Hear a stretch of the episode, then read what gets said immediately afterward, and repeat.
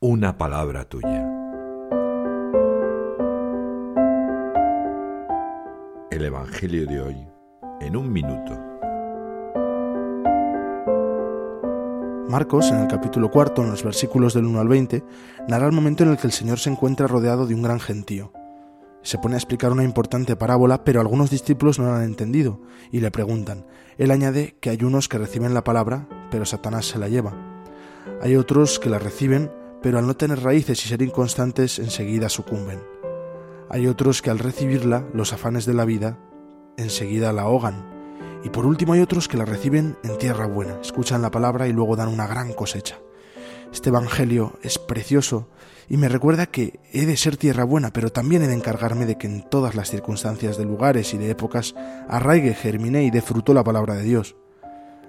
Me muestro disponible hacia esta verdad, intento sembrar paz y alegría por todos lados. El Papa Francisco nos recuerda que ya desde el Génesis Dios le da al hombre la invitación de cultivar y cuidar, lo invita a ser parte de su obra creadora.